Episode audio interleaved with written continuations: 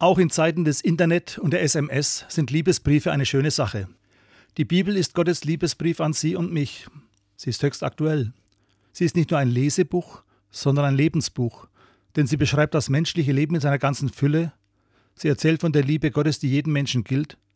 Und auch wenn sich im Lauf der Jahrhunderte vieles in der Welt geändert hat, der Mensch ist derselbe geblieben, mit seinen Erfahrungen von Freude und Leid, von Glück und Scheitern und mit seiner Sehnsucht nach sinnvollem Leben. Und dafür gibt die Bibel tragende Antworten. Sie bietet Hilfestellung zu einem gelingenden Leben. So zum Beispiel Psalm 39, ein altes Lied und Gebet. Da wendet sich ein Mensch mit folgenden Worten an Gott.